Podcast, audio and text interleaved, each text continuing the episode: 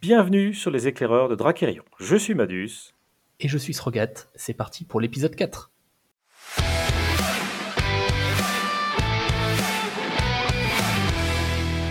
Bonjour à tous. Aujourd'hui, nous avons beaucoup, beaucoup, beaucoup d'informations et de choses à partager avec vous. Des choses très intéressantes. Et donc, je vais vous expliquer un petit peu comment on va s'organiser. La première partie de cet épisode sera dédiée aux deux dernières actus de projet, très riche en infos et des spoils un peu dans tous les sens. La seconde partie, on a une nouvelle interview, celle de William Riffaut, un artiste, un bon artiste, tout jeune, qui semble s'être spécialisé dans les manœuvres. Et nous finirons cet épisode par un jeu de la carte un petit peu particulier, avec une surprise exclusive pour les éclaireurs. Mais avant de se lancer dans de grands débats, je laisse la place à Madus pour un petit mot. Merci Srogat. Je voulais revenir sur le délai qu'on avait annoncé lors de l'épisode 0 concerne le podcast. Donc, on avait annoncé à peu près deux semaines entre chaque épisode. Et il s'avère que on tient pas les deux semaines. Les épisodes sont plus espacés que ça. Euh, d'ailleurs, on a eu quelques demandes de gens qui demandaient quand est-ce que sort le prochain épisode. Donc, je vais faire un petit terrata peut-être pour euh, vous indiquer bah, tout simplement que tant que le jeu n'est pas sorti, on est assez tributaire des actualités. Et qu'en l'absence d'actualité, on a du mal à se dire qu'on va sortir un épisode. Bien entendu, on meuble avec des interviews, on fait plus que peubler d'ailleurs. Je pense qu'on oui, intéressant. voilà, qu'on est en mesure d'apporter du contenu. Mais nous, ce qu'on voulait, c'est quand même aussi faire vivre le jeu, faire vivre une sorte de dynamique, et que juste une interview, ça ne nous semble pas suffisant pour faire un épisode. Donc c'est pour ça qu'on attend quand même qu'il y ait des actualités qui sortent afin de pouvoir enregistrer un épisode, ce qui ne nous empêche pas, je vous rassure, de travailler sur des contenus en avance. Mais s'il n'y a pas d'actu, on a pris le parti de ne pas sortir d'épisode. Euh, notez que quand le jeu sera sorti, évidemment, on pourra euh, pourra sortir des épisodes peut-être euh, indépendamment des actualités. Je ne vais pas trop annoncer de choses là pour le moment, mais on a plein d'idées. Mais tant que le jeu n'est pas sorti, on est vraiment tributaire des actualités. Donc c'est pour ça que les délais se sont un petit peu allongés. Voilà. Merci Madus pour euh, justement cette petite précision. Et je vous propose d'attaquer maintenant avec la news numéro 27 du 10 octobre et ses très nombreuses informations. Alors en premier, je voudrais qu'on discute et qu'on parle ensemble des euh, packaging et des dos de cartes. Parce que c'est quelque chose, moi, qui. Je suis assez mitigé sur ce point. Tu me diras après ce que tu en penses, Madus. Au niveau du packaging, je les trouve très réussis euh, pour les starters, du coup, où on voit justement cette dualité. Je trouve que la boîte fait très bien finie, très pro. Par contre, sur les d'autres cartes, euh, j'ai quelques difficultés. Dis-moi ton avis et après je rebondirai dessus. Entendu, bah, sur les packaging des starters, je suis d'accord avec toi. On en voit trois. Hein, euh, On en voit trois. Oui, Guilestel, Westland et Lockmar. Voilà, moi, je trouve très joli de loin. je n'ai rien à dire dessus. je suis plutôt, je serais content si j'avais ça en boutique. Sur les dos de cartes, euh, je dois avouer que là aussi, je suis pas un gros fan de ce qui a été présenté. Alors, je mets tout de suite un bémol en indiquant que moi, je fais partie des joueurs qui sleeve toutes leurs cartes, donc c'est-à-dire qui mettent des pochettes, pardon, sur toutes leurs cartes des pochettes opaques. Donc, je ne vois plus les dos de cartes une fois que j'ai les pochettes. Donc ça, je dois vous avouer que ça m'empêchera pas de dormir. Cela dit, pour donner quand même un avis sur les trois projets qui ont été présentés, je suis un petit peu déçu, euh, principalement pour deux raisons.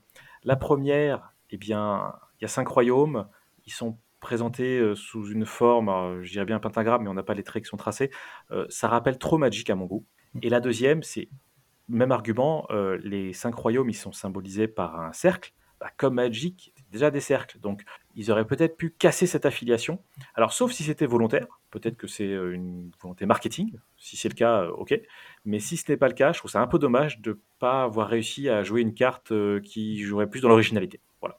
Écoute, pour moi, justement, c'est c'est comme toi sur le côté Magic. Je trouve que ça ressemble beaucoup trop à du Magic et que ça manque de cette petite touche spécifique Dracarion. Alors en effet, quand on fait des tournois et autres, il faut sliver les cartes, Sauf que moi, je suis quand même un joueur qui adore voir le dos d'une carte. Donc quand je démarrais euh, les parties de Yu-Gi-Oh, eh ben, j'aimais bien avoir ce, petit visuel de tourbillon. Après, on en pense qu'on en veut, mais j'aime avoir des sleeves transparentes pour justement rendre aussi euh, honneur à ces dos de cartes qui ont été travaillées, qui ont été proposées.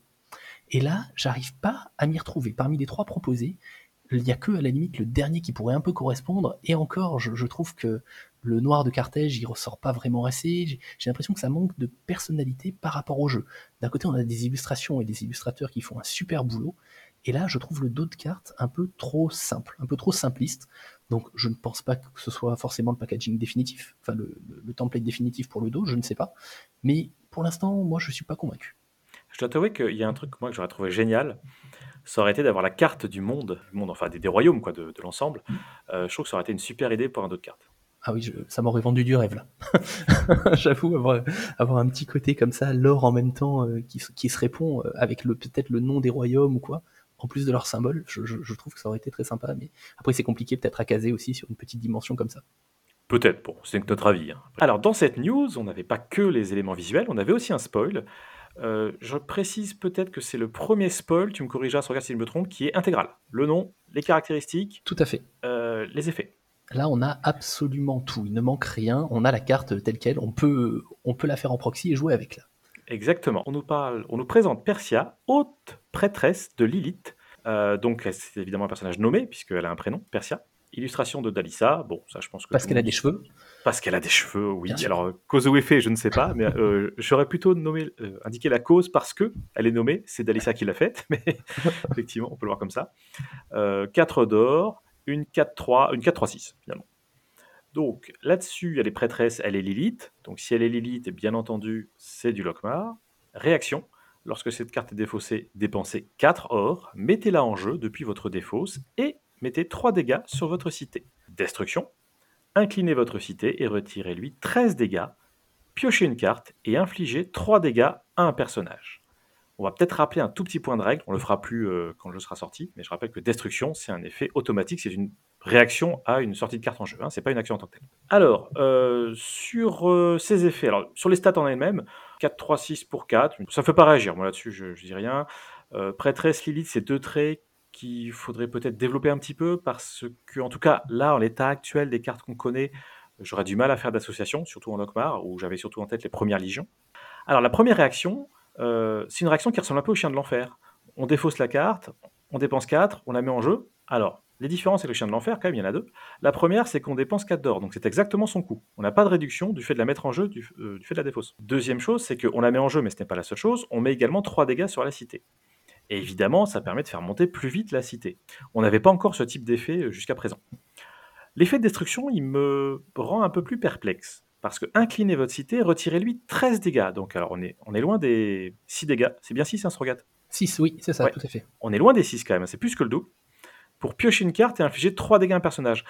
Euh, là, on est clairement dans quelque chose d'autre que l'agression. À mon avis, on n'est plus dans l'aggro qui gagne en 2-3 tours. Donc, il y aura peut-être des cartes qui vont jouer un peu plus sur la durée. Euh, je demande à voir. En l'état, je pourrais pas la jouer, mais je demande à voir. Alors, moi, cette carte, euh, déjà, initialement, quand je n'ai vu que l'illustration, première chose, j'ai cru qu'elle était Carthège. hein. J'avais Oui, imaginé un vampire. Tout à fait d'accord Je avec me suis dit, waouh, mais elle a une classe magnifique. Je me suis dit, c'est un vampire. Ah, bon, ben, Lilith. Bon, ben, tant pis, c'est dans un autre camp. Tant pis, c'est pas grave. C'est comme ça que tu dis, toi. Elle a une classe magnifique. Ok. Oui, voilà, disons qu'elle a des arguments. Et euh, par contre, sur son effet, justement, j'ai pensé la même chose que toi. C'est-à-dire que sur l'effet de réaction, je j'ai l'impression que le chien, en tout cas, me paraît plus pertinent parce que Lockmar, je le vois comme un deck aggro. Donc là, il faut payer le même coût pour avoir un effet qui met 3 dégâts sur la cité. Bon, admettons. La destruction, là, on vise clairement pour moi du late game. Parce que sur les différentes parties Lockmar que j'ai faites jusqu'à présent, la cité est utilisée une fois en général, pas deux. Soit Lockmar est mort avant, soit Lockmar nous a tués. Donc ça voudrait dire qu'elle va venir avec euh, d'autres cartes qui fonctionnent un peu de la même façon, pour pouvoir booster la cité encore plus. Parce que juste comme ça, elle, en tant que telle, ça suffira pas. Ça suffira pas, et pour moi, c'est pas cohérent. Il manquera quelque chose. Donc je pense qu'on va avoir peut-être un archétype qui va tourner autour de cette notion de, prêtre et de prêtresse de Lilith qui permettent de, de rajouter des dégâts sur la cité en sacrifiant des ouailles qui sait? Mais euh, euh, moi, ce qui me gêne aussi, c'est son coût. Parce que pour 4, je préférais jouer un chasseur infernal. Hein, on va pas se mentir, on pose un gros ton, on tape avec, je trouve ça plus intéressant. Donc vraiment, c'est une optique de jeu et de fonctionnement qui va être différente. Et, je demande à voir, mais pour l'instant, je ne suis pas encore convaincu par cette carte. Alors, j'avais quand même deux remarques à faire. Je ne les ai pas faites initialement, mais cet effet de destruction, il est quand même inédit. Euh, parce que, première remarque, c'est un effet qui interagit avec la cité. Et ça, on n'avait pas. Jusqu'à présent, les cités avaient leur propre effet. Tout à On n'avait pas une carte qui pouvait ajouter un effet à la cité. Donc là, je trouve que ça permet d'envisager euh, encore plus de choses différentes en termes de, euh, bah, de diversité d'effets et autres. Quoi, tu vois, les, les choses ne sont pas figées finalement, c'est ça que je veux dire. On va peut-être pouvoir changer l'effet de nos cités en ajoutant des effets dans notre deck. Ça, je trouve ça très original. Le deuxième point, euh, bah, c'est qu'il faut quand même que la carte soit là, enfin en destruction, pour faire son effet. Donc c'est-à-dire que si le gars en face, enfin le gars, le nana, hein, bien entendu, euh, voit que je joue ça, bah, et que j'ai pas encore mes 13 marqueurs, il me bute Lilith, bah, je- si je suis à 12, je suis comme un imbécile. Parce que j'en fais rien. Enfin, je pourrais toujours faire Oui. deux fois l'effet de si euh, j'en enlève 6, je fais un dégât. Mais vous avez compris ce que je veux dire. Euh, il faut quand même qu'elle soit sur le board pour ajouter cet effet à la cité. Donc c'est aussi une sorte de fragilité euh, qui s'ajoute, surtout si on compte vraiment dessus. Quoi. Il faut que tu aies déjà, au moment où tu la joues, il faut que tu aies déjà 10 dégâts sur ta cité pour que son effet de réaction te passe à 13 et qu'ensuite, Oui, du coup, t'as tu raison. puisses euh, tout de suite utiliser sa destruction. Et si elle meurt, c'est pas grave. Et 10 dégâts sur une cité de Lockmar, c'est du late game. C'est assez compliqué à mettre en place. Oui, mais alors là, tu, tu vois, euh, si j'ai que 10, sa destruction, elle marche pas du coup. Non, parce que tu. Tu, es la à 10, réaction qui en a tu la joues, Ouais. tu la joues en réaction, enfin tu fais sa réaction, tu la joues en réaction, tu passes à 13. Donc en fait, elle est intéressante à jouer quand tu es à 10 dégâts Exactement. sur ta cité. Avant, pour ça. moi, elle n'est pas intéressante. Oui, parce qu'avant, on s'expose à ce que le gars nous la flingue avant et que du coup, bah. Tu te retrouves à gère 12 ça. dégâts sur ta cité, bon, bah, je vais faire un dégât, allez, j'engage ma cité, je colle 1. C'est, dommage. ça. Alors évidemment, encore une fois, avec le pool de cartes qu'on connaît, parce qu'il y a peut-être un deck qui Bien va euh, mul- démultiplier ces effets-là, bien entendu. hein. Euh, de mon côté, je voulais également aborder une petite phrase que j'ai lue dans, la, dans cette news, qui est la mise en place de concours sur les différents réseaux sociaux pour remporter des cartes alternate spécifiques illustrées par Zarimot. Et je pense que c'est une super nouvelle pour tous les fans euh, de collection et autres. C'est-à-dire que ça y est, on va commencer à rentrer un peu dans le dur du jeu et de, l'aspect communication on va avoir des concours, donc de la discussion, donc des échanges, des gens qui vont se tirer un peu la bourre et qui vont s'envoyer euh, des petits mots euh, sur les réseaux sociaux pour essayer d'avoir leur carte. Alors est-ce que ça va être mis en place avec des concours, avec un système peut-être d'énigmes, de, défis, de questions, et le premier qui arrive à trouver la réponse gagne la carte On va voir, mais je trouve cet aspect très intéressant pour un peu dynamiser euh, la campagne et le jeu. Alors, euh, autre annonce de cette actualité, c'est Kata qui nous disait qu'on aurait droit à un spoil hebdomadaire de cartes qu'on retrouvera en booster. Donc ça y est, on va pouvoir enfin attaquer les spoils. Alors, vous allez me dire, les spoils, on avait déjà dans les actus, c'est vrai. Mais là, on espère qu'on va avoir droit à des spoils intégrales, un petit peu à l'image finalement de Persia, à savoir avec euh, et l'image, et les stats, et les effets. Donc on verra si, euh, si c'est bien le cas, et si c'est le cas, bah, c'est super. Je pense que ça va meubler nos dimanches, si ça tombe le dimanche. Voilà. ça va faire chauffer les imprimantes.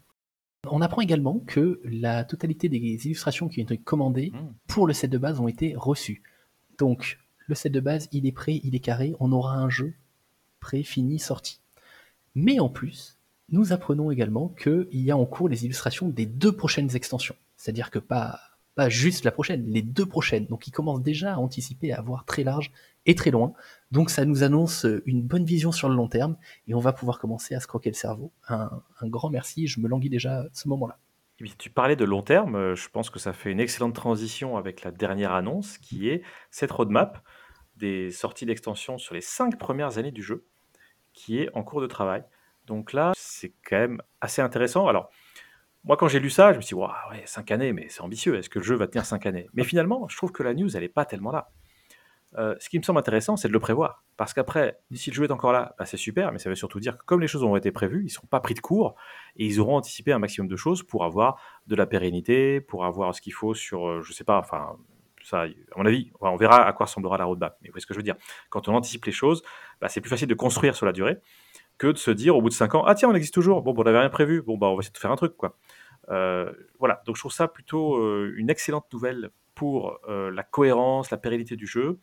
Et j'ai hâte de voir ça. Donc là, on nous annonce qu'on aura droit à une présentation en partie l'année prochaine. Donc c'est pas tout de suite, tout de suite, mais c'est une annonce qui m'a fait du bien. Qui, bah, rassuré, c'est pas le bon terme, mais je me suis dit, tiens, ça va dans le bon sens. Moi, si, justement, tu vois, bah, ça m'a rassuré. Parce que cette vision sur le long terme, pour moi, c'est rassurant, surtout avec l'arrivée du Let Pledge, où on se dit, bon, bah, ça y est, c'est, lancé, là, on est, parti pour un petit moment, et ça donne encore plus envie de s'investir. Nous passons maintenant à la deuxième partie euh, des actus de projet, et l'actu de projet numéro 28 du 15 octobre. Et oui, c'est que ça se rapproche, hein, du coup, on en a de plus en plus. Nous avons du nouveau droit à un peu de lore, concentré cette fois-ci autour de la plus sombre et de la dernière des factions, que nous n'avons pas encore abordée, Carthège. On y apprend que la cité de Carthège est située au nord-est du continent de Drakirion. Donc on a un peu une map en tête. hein. Euh, On voit un peu déjà où on va placer les, différents royaumes. Carthage est dirigé par des strigoïdes. Ce sont des sortes de créatures vampiriques qui se nourrissent euh, de sang et, qui ne sortent que très rarement de leur cité. Après, est-ce qu'elles sont sensibles au soleil ou pas, comme les vampires qu'on connaît? Ça, je, ne sais pas, on en apprendra peut-être plus tard. Et pour repousser, enfin, repousser, on va dire, pour survivre à l'invasion de Lokmar, les dirigeants de Carthage ont accepté d'apprendre et d'enseigner aux mages rescapés, donc tous les survivants qui, sont venus s'enfermer à Carthage pour essayer de survivre, ils ont accepté de leur transmettre une des seules magies qui n'a pas été enseignée aux humains par les elfes, la nécromancie. Une magie impie qui permet, entre autres, de relever les morts, et donc de se faire une armée, soit pour défendre, soit pour attaquer. Cependant, il ne faut pas voir le monde de Dracarion euh, par un œil manichéen. Hein. Il n'y a pas juste euh, du blanc ou du noir. Les défenseurs de Carthage ne sont pas forcément des êtres corrompus et dépravés. Il faut toujours un peu de nuance. En gros, tout le monde essaye juste de survivre pour l'instant. Et notamment euh, Mira. On a très peu d'informations sur cette news concernant Mira, mais elle semble être quand même une très puissante nécromancienne, mais pas du tout machiavélique. Pourquoi, du coup, qu'est-ce qu'elle est là? Comment elle est arrivée là? Quel est son objectif? Et bien sûr, quel est son lien avec Godric hein? Parce que comme on le voit sur la manœuvre euh, Godric rencontre Mira, bon, il y a eu un petit échange.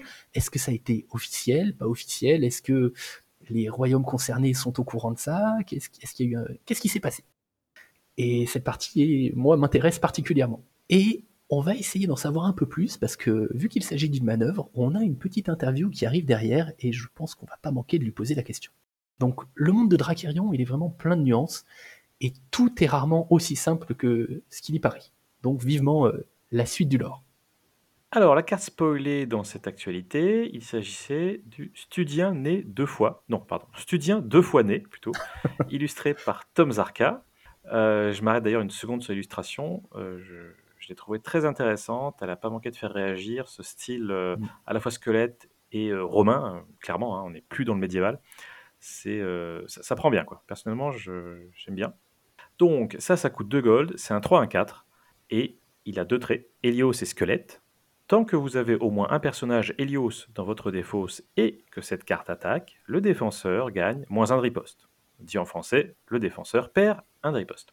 Donc ça, c'est assez intéressant. Déjà sur les stats, je trouve que c'est une bonne stat, qu'elle est bonne stat. La carte 3-1-4, c'est pas mal, parce que 3 d'attaque, c'est toujours bon à prendre. Un de riposte, je fais ouais, ok, mais après tout, je pense pas qu'elle soit faite pour riposter. Et 4 de points de vie, il faut aller la chercher. Hein. C'est pas, euh, c'est pas un squelette récurrent, on va quand même falloir y aller. Donc euh, il y a moyen que l'adversaire doive cramer deux attaques pour le buter, le gars. Euh, et il a pas envie que son pauvre, son pauvre squelette à 2 gold, il attaque deux fois. Donc vraiment, vraiment une bonne carte, je trouve, au niveau stat. Je la trouve très intéressante parce que voilà, pour 2 gold, elle a 3 d'attaque. Donc vraiment, c'est quelque chose de très relou. Et concernant justement le trait Helios, euh, il semble que ça se joue avec le cimetière et que quand on a des Helios, du coup, euh, dans la défausse, on va activer d'autres effets. Donc nous, on a envie qu'il se fasse tuer et l'adversaire n'a pas forcément envie qu'il reste. Donc je trouve que cette carte est très très forte. Oui, et puis euh, cette, cette, idée, cette mécanique qui consiste à donner un petit peu de la force à des cartes qui ont la même, euh, le même trait. C'est quelque chose qu'on retrouve bah, dans pas mal de jeux. Si je mm. prends le plus emblématique, c'est un peu Sleeveweed de Magic. Quoi. Tout à fait. C'est pas un copier-coller parce que Sleeveweed fait que soit sur, euh, sur le board de l'époque où je jouais. Hein. ça a peut-être changé depuis. Euh, voilà, il y a d'autres jeux évidemment où il joue sur ces traits, le trait commun. Mais là, bah, je crois que c'est le premier dans Dracarion qui joue vraiment sur ces traits-là.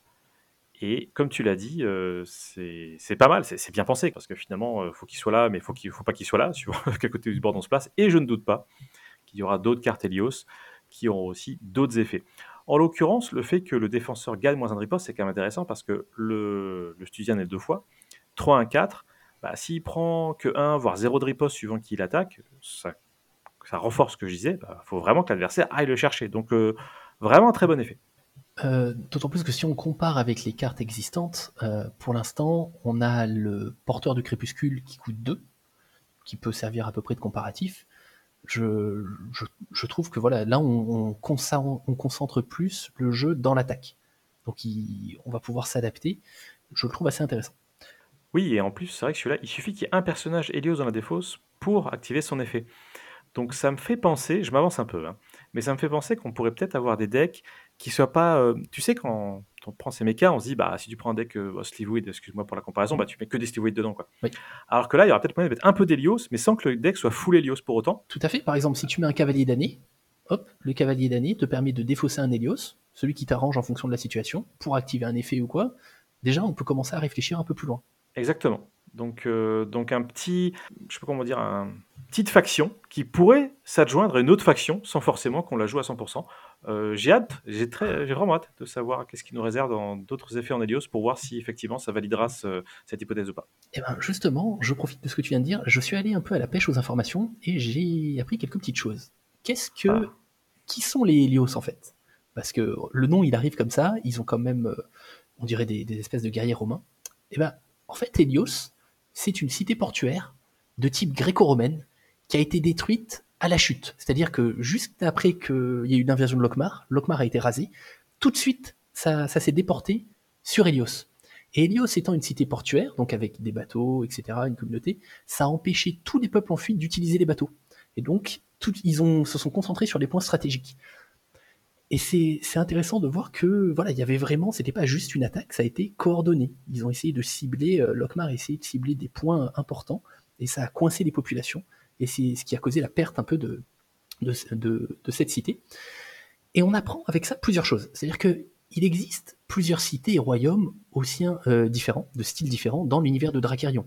On par exemple Helios, ils sont de type gréco-romain, mais tu as par exemple Tyrasline, qui correspond un peu plus aux chevaliers, tu as euh, Alania, qui a, qui a un petit côté un peu, euh, un peu plus moderne, tu sais, avec le, le pavot alanien, justement, mhm. qui, est encore une, c'est un, c'est un royaume différent encore une fois. Et pour moi, ça me laisse présager trois choses différentes.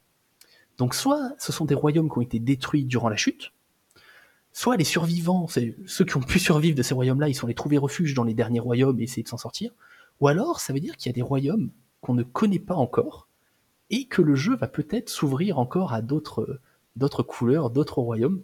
Donc on a plein de petites choses comme ça qui peuvent être intéressantes. Mais également, dernier point pour moi, ça nous donne une autre info. Helios utilisait des bateaux. Donc il est possible d'avoir des îles qui doivent maintenant être isolées à cause de, la chute et, on peut peut-être atteindre d'autres îles ou d'autres continents et euh, ramener encore euh, du coup des populations, des armées, du lore ou des gens qui essayent de survivre un peu plus en autonomie. Donc à voir ce que ça nous réserve, mais rien qu'avec cette carte, j'imagine plein de choses.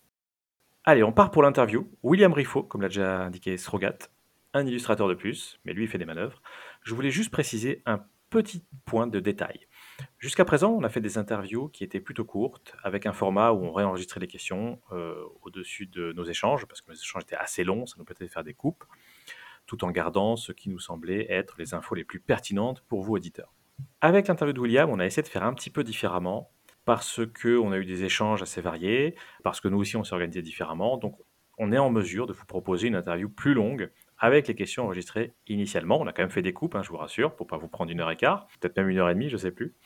Voilà, si je vous dis ça, c'est parce que l'interview de William est plus longue, mais que, encore une fois, c'est issu d'une organisation différente. Ça ne préjuge absolument pas d'une préférence de notre part euh, envers tel ou tel artiste. Nous, on adore tous les artistes de Dracarion. C'est juste une organisation un peu différente qui fait que là, on vous propose quelque chose de beaucoup plus long que d'habitude. Allez, on démarre l'interview avec William. Madus, tu peux lancer l'interrogatoire. Euh, est-ce que tu peux te présenter en quelques mots? Ah Oui, bien sûr. Alors, je m'appelle euh, William Riffaut, j'ai 24 ans et euh, je suis illustrateur pour Dracarion. Et toi, justement, est-ce que de base, tu es un joueur? À la base, je ne suis absolument pas du tout un joueur de TCG. je connais Magic comme tout le monde, hein, comme tout le monde, et puis en tant qu'illustrateur, en tant qu'illustrateur, qui ne connaît pas, quoi, voilà. Mais, mais non, absolument pas. Qu'est-ce qui t'a poussé à te mettre dans les illustrations? Euh, Au début, je suis rentré dans l'école pour faire architecte, à la base de la base.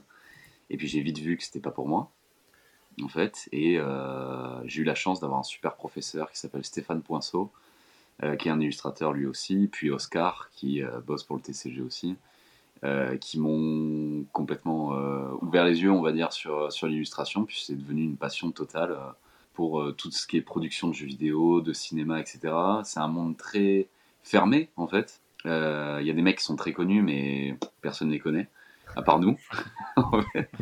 voilà. Et euh, c'est un monde très fermé, mais c'est génial. Et du coup, je me suis vite dit, ok, je veux faire concept artiste, illustrateur, matte painter. Alors, tu peux nous définir Alors, le matte painting, c'est du décor, c'est du décor de fond en fait. Ça va être, euh, par exemple, sur des jeux mobiles, vous voyez, euh, du matte painting, ça va être les screens quand vous êtes en chargement, Oui. par exemple. Voilà, ça va être dans une production de cinéma, ça va être des décors qui sont très loin, qui sont souvent inanimés, en fait, ou qui sont animés dans un logiciel qu'on appelle Nuke. Et euh, ça va être du, du décor plus ou moins réaliste, en fait, euh, au loin, on va dire. Voilà, souvent. Oui. Ça veut dire que tu as, toujours ce petit côté architecte quand même, parce que euh, je, je, rebondirai dessus après, mais dans, dans, dans tes illustrations, Oui. moi je vois beaucoup de bâtiments, beaucoup de choses qui me font penser à. Oui. euh, Ah ouais, alors ça, je suis- ça. ouais, je sais pas pourquoi, j'ai toujours été euh, attiré par l'architecture un peu. Et en faisant de la 3D, et à force, en fait, on, vous vous avez beaucoup plus de possibilités de créer tout et n'importe quoi. Mais j'ai déjà fait des illustrations de, de, de villes, de, de grands, grands espaces euh, très vastes et larges, et moi j'adore ça, quoi. Parce que je suis un énorme fan à la base de, de Star Wars, donc euh, Coruscant, euh, tout ça, de Dune, de Blade Runner, Mhm. voilà. Donc euh, évidemment, ça va avec. Quoi. Juste rapidement, la question qu'on pose à tout le monde pour enchaîner, parce que tu nous disais que tu, tu connaissais pas les, les GCC, etc. Est-ce Ouais. que tu as quand même appris des règles est-ce que tu sais jouer à Dracarion Eh bien, pas du tout. Absolument pas. Donc on va organiser un tournoi entre illustrateurs, c'est définitif. Parce tout que là, même réponse. hein. il n'y en a pas un qui sait jouer, c'est pas possible. Ah ouais Au début, en plus, je me suis dit, euh, mince, je, je, je vais être à la bourre si je connais pas le jeu, etc. Et, et ouais, c'est vrai. En plus, non, mais ça m'intéresse vachement parce que quand il va sortir, évidemment, je vais, je vais le prendre et je vais, je vais voir et tout. Toi, tu fais énormément, du coup, des cartes qu'on appelle des manœuvres. Mhm. Toi, est-ce que tu t'es naturellement dirigé là-dessus? Parce que, parce que justement, tu, tu retrouvais plus ta façon de travailler C'est moi qui, euh, qui l'ai demandé puisque on a une super euh, cara designer qui s'appelle euh, Dalisa qui est absolument exceptionnelle et je lui arrive pas à la cheville honnêtement en termes de cara design et moi j'ai toujours été sur de l'environnement. Je me régale dans quand il faut faire des, gros paysages, des, des gros bâtiments vus de haut avec des nuages, des trucs. Il y en a ça les fait vomir, moi j'adore ça. Vraiment, ouais. Et c'est moi qui me suis vendu en tant que- qu'artiste d'environnement parce que c'est là où je suis le plus à l'aise et j'ai toujours fait ça depuis que je bosse euh, en tant qu'illustrateur. Combien de temps tu mets à peu près pour faire une image? Parce que euh, au niveau des, des personnages, le Madus, tu me dis si je ne me trompe pas, il me semblait qu'il nous avait dit que c'était entre 10 et 30 heures en fait en fonction. Ouais, c'est à peu près ça. Toi, c'est pareil pour, ce format-là, c'est pareil. Tu... Ouais, ben alors, en fait, je, je m'impose une sorte de limite de temps aussi, puisque faut comprendre à force que c'est pas rentable si vous passez trois semaines sur une image. Et à un moment, bah, c'est pas possible, quoi. Donc, euh, mais ça dépend la carte. Si elle est plus compliquée, puisque c'est moi en fait qui choisis si elle est compliquée ou pas. Alors, on, me dit si elle est plus importante que les autres ou pas. C'est-à-dire que j'y mets plus de temps moi-même. Euh, mais par exemple, si je vais partir sur une carte, euh, j'ai fait une carte des murs de Tislarine, Tiracine. Oui, Voilà. Racine, tu- la vue du dessus, là, avec le château. euh, La vue ouais. du dessus avec le château, Ouais, exactement. super, ça. c'est Ça, une base 3D, en fait, puisque je fais de la 3D aussi. Mhm. Voilà, c'est une base 3D, euh, puisque pour ce genre de truc, euh, niveau perspective, vaut mieux pas se manquer. Et de cette base de, de, de 3D, après, euh, là, je vais mettre beaucoup, beaucoup, beaucoup d'heures sur Photoshop pour la rendre qualitative, quoi. Donc, euh, celle-là, elle m'a pris, on va dire, 4 jours, quoi, je, je crois. Ah oui. D'accord. Et on estime un jour, euh, moi, j'estime qu'un jour, c'est 8 heures de travail, en fait. Ok. Voilà. Euh, moi, je voulais revenir sur la carte euh, d'assassinat. Euh, la carte euh, Ordre d'assassinat, c'est ma première carte. Comment, comment tu l'as abordée, du coup, cette toute première carte pour Dracarion Eh ben, c'est celle qui a servi entre guillemets de, de crash test à- dans, dans mon entrée en fait. Dans, dans C'était ton, CV, quoi. Ah ben, en, en gros, ouais, c'était ça. On m'a dit. C'est la péri- C'est la période d'essai. ben, c'était un peu ça, sauf qu'on m'a mis entre guillemets la pression en me disant c'est une vraie carte. Ça va être une vraie carte. Voilà. Et c'est vrai que j'ai tout donné là pour celle-là, j'avoue. Et euh, du coup, j'avais un joli sketch. euh, J'ai passé des heures et des heures sur celle-là. Euh, Il y a de la 3D aussi dedans. Alors, c'est la toute première que j'ai fait, donc ça date de il y a plus d'un an, vous m'excuserez. Ah oui, je m'étais inspiré d'une photo de je ne sais quel film où c'était un couronnement. Voilà, quelqu'un qui couronnait quelqu'un d'autre. Et j'ai trouvé la composition géniale. Et en fait, le, le mec qui est par terre, qui va se faire buter, c'était quelqu'un, je m'en souviens sur la photo, à genoux, qui allait se faire couronner. Et donc j'ai repris la même composition en la changeant euh, de manière assassin. Quoi. Euh, je crois que c'est pas le seul assassin d'ailleurs, je crois qu'il y en a deux ou trois derrière. Si je me... Alors moi j'ai le texte au milieu donc je vois pas tout non plus mais euh, ah oui, bah alors c'est possible qu'il soit coupé. Oui, parce que ah ouais, ça c'est très important aussi, je l'ai pas dit. Dans le, dans le brief de mes cartes, Kata est très insistant sur le fait que mes cartes en fait doivent être toutes centrées. D'ailleurs, le nom de la carte, son effet, etc. Donc ça va bouffer en fait une partie de la carte. Donc tout ce qui est souvent en bas et en haut, c'est beaucoup moins intéressant. En fait, Mm. tout ce qui se passe, c'est toujours au milieu. Et c'est plus dur pour moi, puisqu'il y a plein de cartes en fait où j'ai envie de faire des trucs sur le côté, dans des coins, dans des machins, mais en fait je peux pas, puisque sinon ça va être bouffé par le texte. Donc je suis obligé de tout centrer, et je pense que c'est la partie la plus dure quand on crée une illustration pour, euh, pour Dracarion. ouais. Et encore, Dracarion euh, met quand même la, la, la- la part belle aux illustrations. Quoi. C'est- Ils ont Ah oui, ah épuré ouais, ouais. le design pour qu'on puisse bien voir les illustrations et, et voir les petits détails. Mais oui, je comprends tout à fait que ce soit pas facile. Alors moi, il y en a une peut-être. C'est une carte du royaume de Gilested, donc les mages. Oui, Une carte euh, bleue qui s'appelle Choix difficile. Tu, tu vois une espèce de, de, de sommet du grand tour avec une statue au milieu et t'as plein de mecs autour qui sont en train de, de faire une procession ou de réfléchir et de discuter. Comme un conseil de sages de, à la Star Wars, quoi. Qu'ils sont sur un cadran solaire. euh, Ah bah oui, oui, bah oui, je me suis inspiré de Star Wars, oui. Celle-là, je l'aime bien pour le coup. Oui, je voulais faire une sorte de, de, de grande scène euh, qu'on voit parfois euh, dans, dans de la SF, en fait.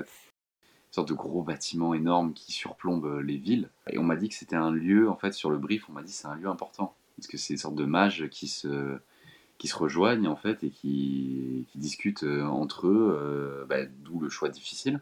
Et d'où euh, le côté euh, toujours inspiré d'architecture, euh, contre-plongée, euh, toujours la 3D qui est toujours là pour faire la base de, du cadran solaire en fait. C'est vrai que c'est un cadran solaire, j'ai même pas pensé au fait que c'était un cadran solaire, mais oui, pourquoi pas.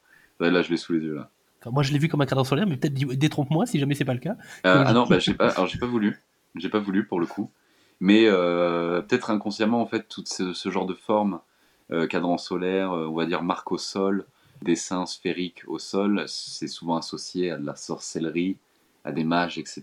Donc j'ai dû faire ça euh, par- pour le fait que, bah, que j'imagine, oui, tous ils ont des cannes, etc. Donc c'est des, sorciers, des mages, oui, tous. J'ai dû le faire inconsciemment ou consciemment peut-être. Quand il y a des, quand il y a des lieux, là, il y en a un autre qui s'appelle Hôte de la clairière d'Aériel. Oui. Euh, Ah ouais, ah, j'adore celle-là. Celle-là, elle est, elle est assez jolie. Je sais pas très bien, je suis pas sûr de comp- si c'est c'est quelqu'un qui marche sur un rocher, c'est ça, au bout ou- Non, c'est euh, ouais, alors c'est peut-être pas très compréhensif, mais euh, compréhensible, pardon. Euh, c'est une elfe qui euh, marche sur un tronc d'arbre mort. Et, et quand tu ce genre de choses avec un, un nom de lieu pour le coup, enfin, il y a c'est Mhm. Hôte, mais bon, de clair d'Aériel, est-ce que tu as aussi un background sur le lieu, sur ce qui signifie, ou juste le nom, et, enfin, comme, comme les autres cartes finalement? Euh, c'est- alors pour, pour le coup, pour celle-là, ouais, on m'a dit que c'était une clairière, que ça devait euh, être euh, un aspect ouais, un peu féerique, donc une forêt. Moi, j'ai pensé à Galadriel directement. Et, et est-ce que toi, tu essaies de, de garder des informations comme ça? Si demain, on te dit, bon, là, là c'était l'autre de la clairière d'Ariel, demain, tu auras l'étang de la clairière d'Ariel, pour te dire, Mhm. ok, j'ai déjà dessiné ça, faut que je reprenne un peu les mêmes codes pour que le lieu soit cohérent. Ah ouais, bien sûr. Ah bah bien Ouais. sûr. Ok. Ah oui, oui, oui. C'était le même aspect euh, euh, brumeux, féerique, euh, un peu jaune-vert. Je le reprendrai, oui, bien sûr. Et c'est c'est la même chose si justement c'est une carte que tu n'as pas forcément dessinée toi, parce que toi tu connais pas toutes les cartes qui ont. Alors des fois, je connais pas toutes les cartes, mais dans mon brief, en fait, on va être euh, assez insistant, euh, et c'est normal, sur le fait que, par exemple, si, euh, je vous dis une bêtise, s'il y a Mira sur une image, il faut que ce soit Mira. Voilà, il faut que ce soit ses vêtements, il faut que ce soit sa coiffure, et donc c'est à moi de m'adapter au design euh, qui a été déjà fait par Dalisa, en fait. Ou Oui, c'est toujours sur ces personnages vraiment euh, marquants de, de Oui. l'histoire. Ouais, on va dire ouais. Sur Godric, qui a été sur je sais pas, une, une bonne dizaine d'illustrations, je pense. Euh, sur Mira, sur euh, le, le mage, euh, je sais plus comment il s'appelle. Donc Wallard? Oui, voilà. D'ailleurs, c'est lui qui est au milieu, hein, dans le choix difficile. Ah C'est lui qui est au milieu. Dans sa grande toche bleue, euh, avec ses dreadlocks. Ah ouais, ils sont. Alors, la- alors, Je t'avoue que les dreadlocks, de loin, Ouais, J'ai pas Ouais, vu les dreads, hein, on va pas se mentir. Ouais, je suis d'accord, je suis d'accord. Ça, je suis d'accord. Mais c'est lui.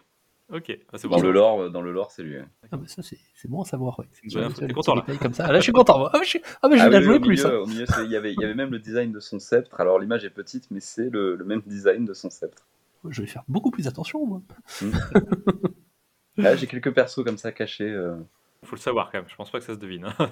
Non, non, pour le coup, ça se devine pas. Euh, L'image est tellement petite, puis après, c'était voulu que ce les soit images vu de, que de tu très as de très, Donc, on n'a pas les cartes, mais dans les actualités qui sont envoyées par Kata Ouais. pour nous tenir au courant du jeu. D'ailleurs, je sais pas si tu Mhm. les reçois aussi, euh, peut-être pas, mais bon. Euh, peut-être. Je fais Peut-être. peut-être pas attention. Pardon, Kata, si tu écoutes. Il y a celle du, du 10 oc- on, on laissera ça pour ça, un petit clin d'œil, il sera content.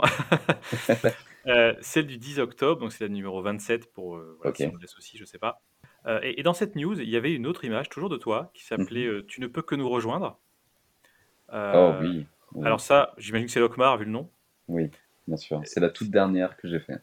Et, et Oui. ça, ça- donc on peut rejoindre ce que tu as dit, c'est un des, une de celles que tu as pris plaisir à, à dessiner aussi. Ouais. euh, c'est- C'était ma dernière en plus, donc euh, il y a toujours un. Ça fait toujours un petit truc. Voyez Je savais que c'était ma dernière. Quoi, c'était ta dernière le, le- après plus on t'a plus donné de boulot ou c'est quoi le Non, mais c'est moi qui ai décidé en fait dans la liste en fait de la faire en dernière. C'est- Ah d'accord, mon- dans la liste qu'on t'avait donnée, et tu dis bon, celle-là je la garde pour la fin. Voilà, exactement. Je l'ai gardée pour la fin, sans vraiment le vouloir. hein. Je voulais pas que ce soit celle-là précisément. Euh, Je l'ai fait en dernier, et là c'est la dernière pour le coup que j'ai fait euh, pour le moment, ouais. D'accord. Voilà. Et, et là, euh, sur le brief, on t'avait Ouais. dit le personnage central, il est démesuré, il a des cornes. euh, Est-ce que tu aurais encore le brief sous la main en fait de cette carte? Est-ce que tu pourrais nous le lire? Ah, ce brief? Ah oui, alors attendez, je peux vous le lire. Tu ne peux que nous rejoindre, euh, royaume de Lokmar. Un barbare, comme ceux dessinés par Yanis Cardin. Voilà, Yanis qui est l'illustrateur qui a designé du coup euh, le royaume, enfin le, le peuple des barbares qui est dans le jeu. Un barbare est attiré par un démon qui, comme le nom l'indique, lui dit qu'il ne peut que les rejoindre. La composition de l'exemple, puisque j'ai toujours un exemple en fait à côté, Mhm. est sympa, surtout que je suis sûr que tu vas faire beaucoup mieux que ce que l'on avait. Oui, puisqu'ils avaient déjà l'illustration de celle-là, euh, mais ils ont voulu la, la refaire, en fait, et ils me l'ont redonné. Euh, un personnage de dos et une main tendue d'un démon caché dans l'ombre ou dans la brume, cela est easy pour toi.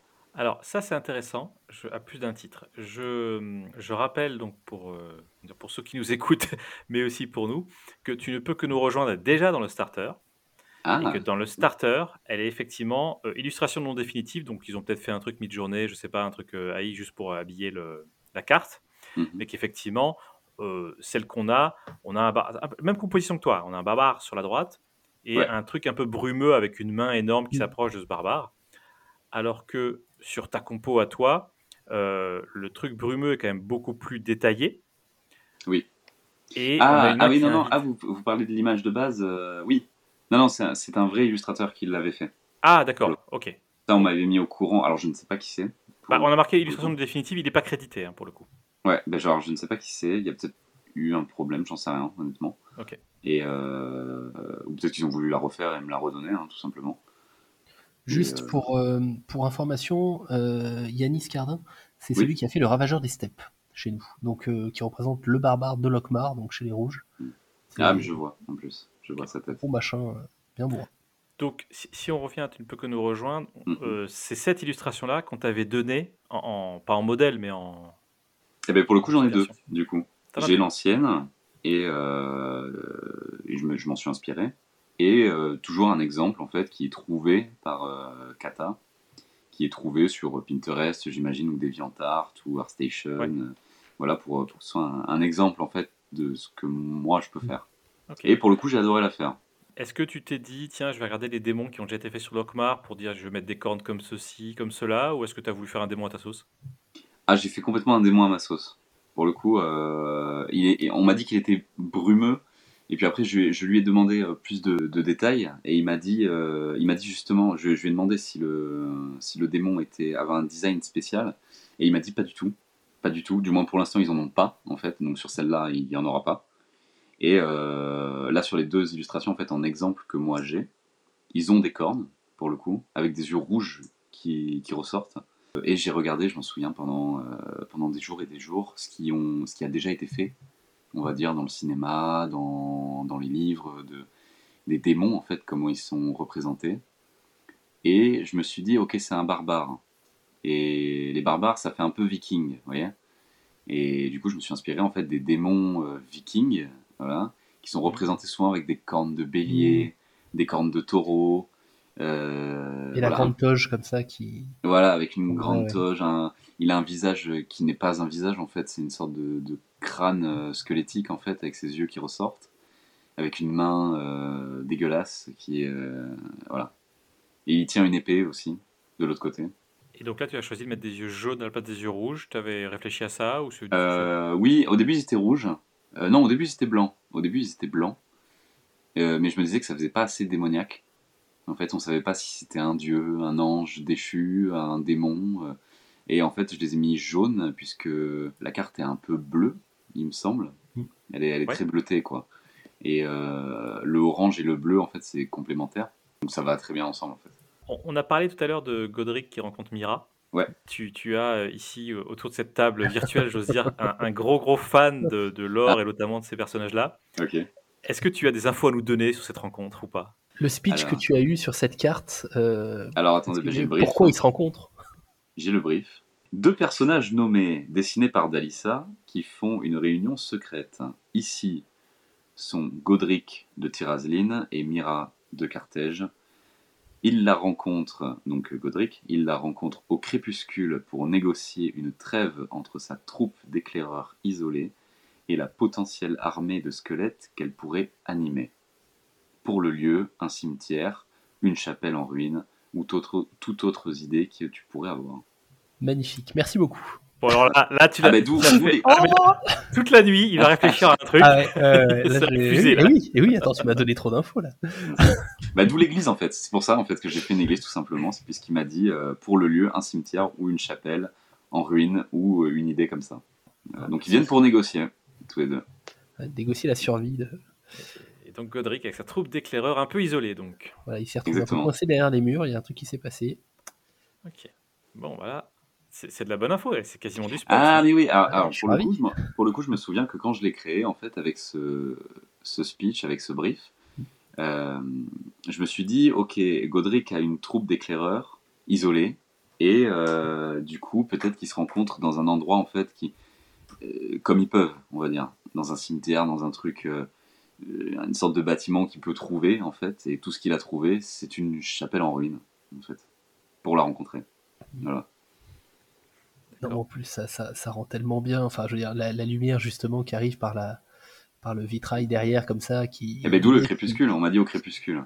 qui, Voilà. repré- qui représente Tirasline, donc euh, les saints, les chevaliers, machin, et l'autre qui est en renfoncement un peu derrière, plus sur le côté sombre.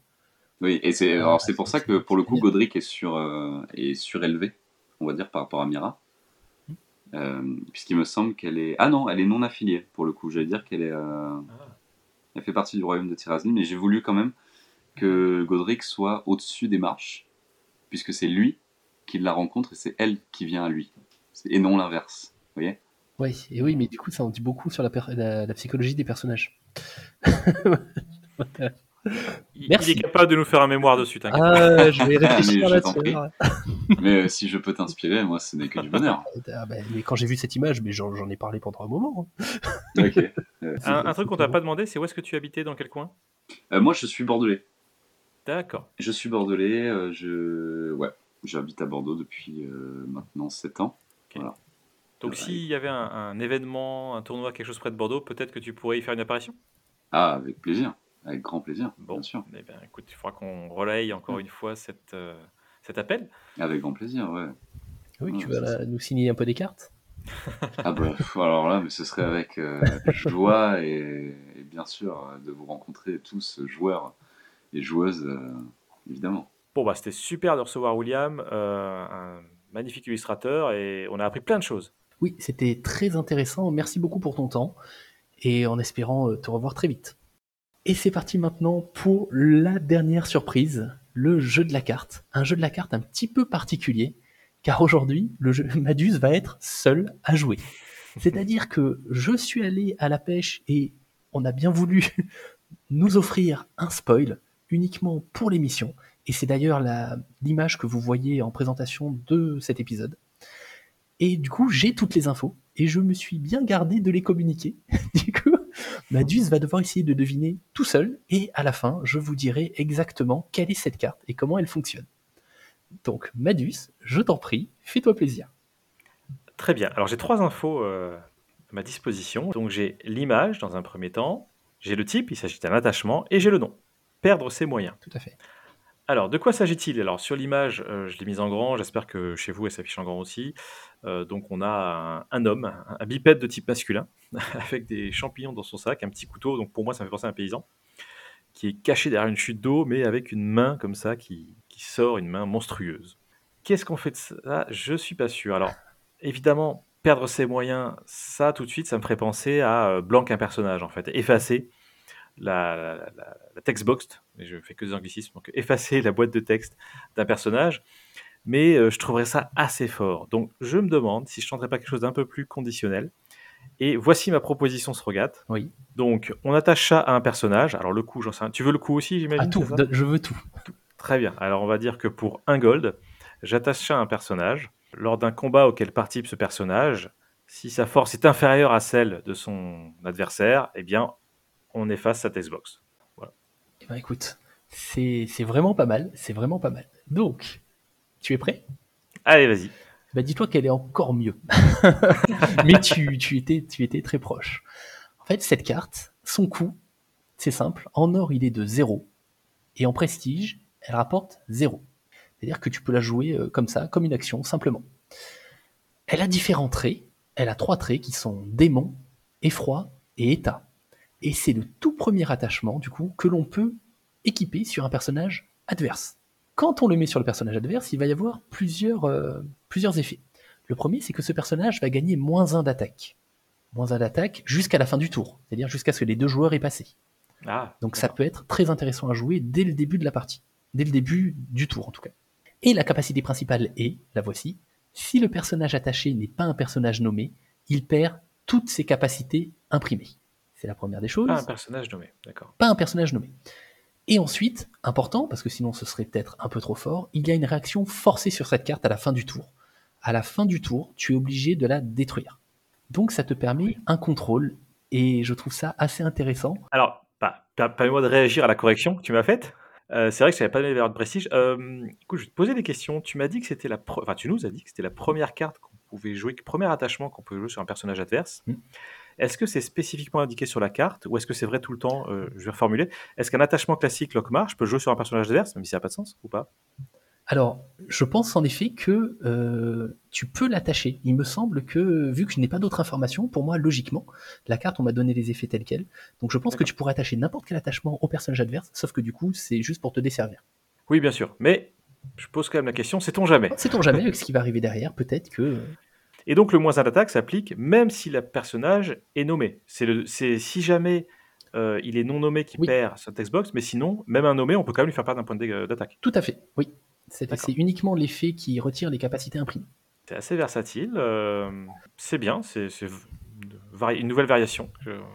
une nouvelle façon de jouer du Lockmar qui enlève de, l'attaque. Euh, on n'avait pas ça jusqu'à présent encore dans Lockmar? Non, on n'avait pas encore ça dans Lockmar. Ouais, bah, c'est plutôt intéressant. Avec en plus, alors je tiens à le préciser, hein, euh, j'aime beaucoup l'illustration. Et je trouve ça très rafraîchissant qu'on ait autre chose que du rouge en Lokmar. Donc super. Moi j'adore. Il y a une petite cascade et tout, il y a du vert, du bleu. On se dit bon ben. Voilà, tu, me diras, ce sera pas sur le bord de Lokmar. C'est pour ça qu'ils ont. C'est pour ça, c'est pour ça qu'ils ont mis ça. Ça doit être fait exprès, tout à fait. Ok, bah super, un bon petit jeu à refaire. Hein. Ah bah à refaire euh, très volontiers. Hein. Merci à tous en tout cas pour nous avoir suivis. Et s'il te plaît, Kata, je te le demande de tout mon cœur, peux-tu commencer à envoyer les premières nouvelles sur le jeu, les premières histoires complètes de personnages? Parce que là, je me croque le cerveau, j'ai besoin d'en savoir plus. à bientôt. À bientôt. Ciao.